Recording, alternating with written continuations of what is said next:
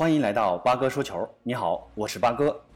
昨晚欧洲杯半决赛展开另外一场比赛的争夺，英格兰在主场温布利大球场加时二比一战胜了丹麦队，历史上首次挺进欧洲杯决赛。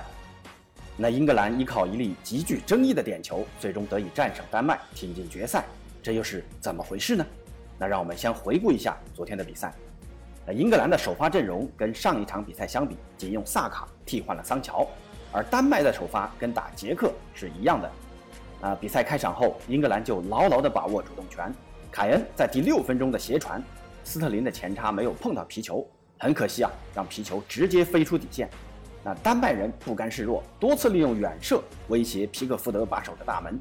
第二十五分钟，达姆斯高前场带球，面对多名防守球员，禁区内闪开角度。一记远射，皮球稍稍高出球门。第三十分钟，丹麦人获得一个位置极佳的前场任意球。只见达姆斯高射出的皮球越过人墙，直飞球门近角。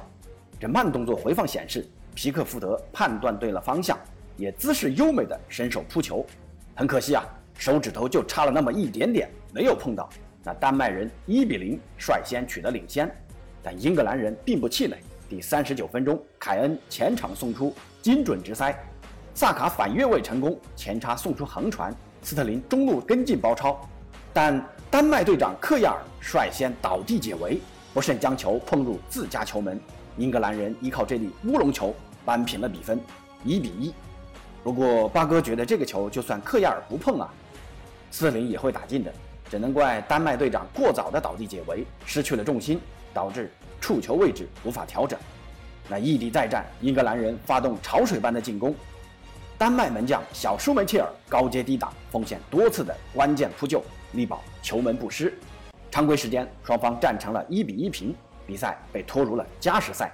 到了第一百零三分钟，整场比赛最具争议的时刻到了，斯特林带球突入禁区，在与梅勒的对抗中倒地，裁判给了英格兰一粒点球。随后，凯恩主罚点球被表现神勇的小舒梅切尔扑出去了，凯恩随后跟进补射，球进了，二比一，英格兰完成了绝杀。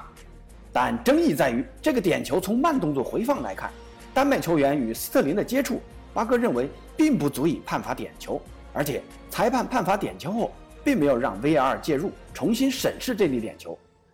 那八哥对于 V R 介入的规则可能不是很明白啊，但这么重要的比赛出现如此关键左右胜局的判罚，让 V R 介入不是一个更公正公平的行为吗？是丹麦人的抗议太小声了吗？还是其他什么原因呢？而且在斯特林开始带球突破下底时，球场上曾出现了两个足球，但裁判并没有任何行动。虽然八哥也算是半个英格兰球迷啊，但从足球的角度来看，依靠这样的点球获得胜利。胜之不武，这难怪英格兰媒体赛后高呼德国裁判布里希真香啊！再说回比赛，其实英格兰的表现是值得最终的结果的，全场比赛获得的机会远比丹麦人多很多。凯恩和斯特林在前场异常活跃，二人也制造出多次的威胁球，而后防线也是非常的稳固。美中不足的是皮克福德这场表现稍微有点失常，上半场出现好几次传球失误。让丹麦人轻松抢断了，而且那里任意球破门，他也有一定的责任。那反观丹麦，跟八哥昨天的预测一样，立足防守打反击，通过定位球寻找机会。不然达姆斯高的任意球帮助丹麦人率先进球，门将小舒梅切尔更是发挥的非常出色，全场贡献九次关键扑救，这也打破了他父亲大舒梅切尔在欧洲杯的单场扑救记录。虽然最后败给了一粒莫须有的点球。但丹麦人可以昂首离开温布利，他们值得尊敬。说到关键比赛的争议判罚，那咱们来回顾几场极具争议的比赛。二零零二年韩日世界杯四分之一决赛，韩国对阵西班牙，这场比赛埃及裁判甘杜尔多次给出荒唐的判罚。先是下半场判罚西班牙的一粒好球进球无效，随后也对韩国人越来越大的动作视而不见。硬生生的被韩国人靠功夫足球拖进了加时。加时赛第二分钟，西班牙人就取得了进球，华金下底传中，莫伦特斯高高跃起顶进球门。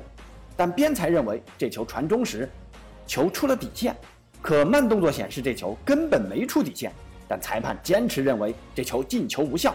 那最终西班牙人点球大战输给了韩国人，而后者首次在世界杯挺进四强。那再来看看2010年世界杯，德国对阵英格兰，第三十七分钟，英国人厄普森很快就把比分扳成了一比二。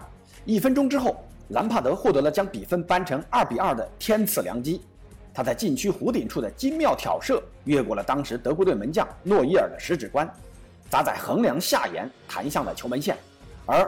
回防的诺伊尔赶紧把球抱入怀中，一脸的若无其事。而根据电视的回放，这一球绝对进入了球门，是个明显的好球。而英格兰就此一泻千里，被德国人打了个四比一，英格兰人就此打道回府。那最后再来看看，可以说得上史上最精彩的争议判罚——上帝之手。一九八六年世界杯，阿根廷对阵英格兰。在比赛进行到第五十一分钟的时候，身材矮小的马拉多纳在面对比他高出了差不多一头的英格兰门将希尔顿时，极其隐蔽地用手将皮球击入网窝。